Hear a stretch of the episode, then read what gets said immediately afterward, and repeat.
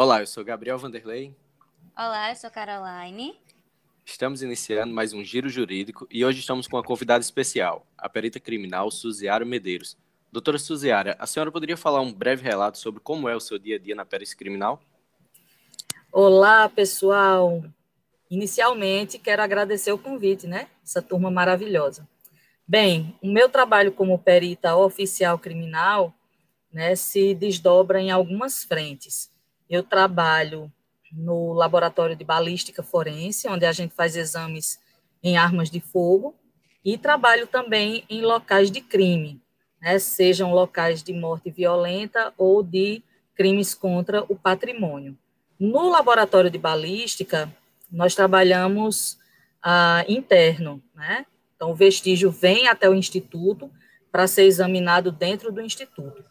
Os exames de local de crime, né, o perito se desloca até o local dos fatos, onde o fato aconteceu, e desenvolve lá a maioria dos seus exames, né, do levantamento de local, coletando alguns vestígios que posteriormente serão examinados nos laboratórios internos. Exemplo de vestígios coletados: armas de fogo, projéteis, estojos, ah, material biológico para exame de DNA, entre outras coisas. Né? Esse trabalho de exame de locais, é, o perito fica de plantão. Aqui no estado da Paraíba, os nossos plantões são de 24 horas.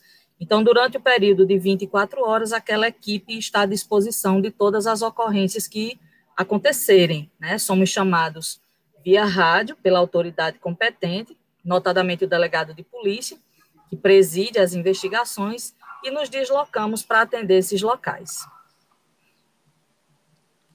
É, bom, professora, é, ultimamente é, nos deparamos com a notícia da morte do MC Kevin, onde gerou sérias interrogações, até que o lado afirmou a morte acidental.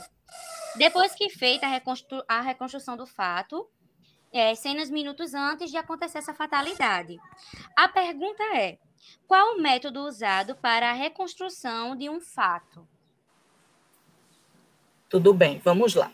Nós temos dois exames que podem ser realizados em casos assim. O primeiro e, e, principal é o exame de local de fatos, né? O exame do local onde o fato aconteceu. O perito e sua equipe se desloca até o local e faz o levantamento de local, onde nós temos os objetivos de materializar o fato, definir os meios e os modos como tudo aconteceu e, se for o caso de ter sido um fato criminoso, indicar a autoria. Né? O segundo tipo de exame que nós temos é o chamado de reprodução simulada dos fatos. Né? Ah, de maneira inapropriada, as pessoas chamam de reconstituição do crime. Não é um termo adequado, porque reconstituir significa produ produzir novamente o crime. Então, o termo correto é reprodução simulada. Então, eu não acompanhei, não estou acompanhando é, muito, muito de perto né, a repercussão desse caso, tenho apenas noções, não sei exatamente se foi realizada a reprodução simulada ou não. Né, mas o exame de local de crime ele vai avaliar, tá, de, dentro dos vestígios deixados pelo fato, se aquele fato se caracteriza como criminoso, acidental ou suicida. E o que é o, o que vem a ser observado em casos assim?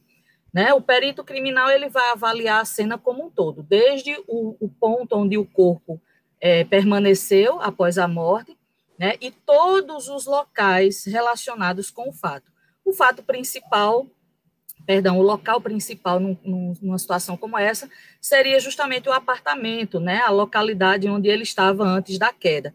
Então, vai se observar sinais característicos de uma luta corporal, se há vestígios né, de uma briga, de luta corporal, o desalinho do ambiente, as características da varanda, os meios de acesso a esse local, como teria sido a, a conduta dele ou de outrem né, que estivesse com ele ali naquele local, as distâncias do corpo em relação à edificação, Todos esses elementos, tá, gente, analisados a partir da ótica da criminalística, vão permitir que o perito que analisou o local possa, ao final, com base nos vestígios que ele encontrou, definir, diante da dinâmica encontrada, se se tratou de um caso de suicídio, homicídio ou acidente. Muito obrigado, professora Suziara, por participar desse podcast e dar esse breve relato do seu dia a dia como perita criminal.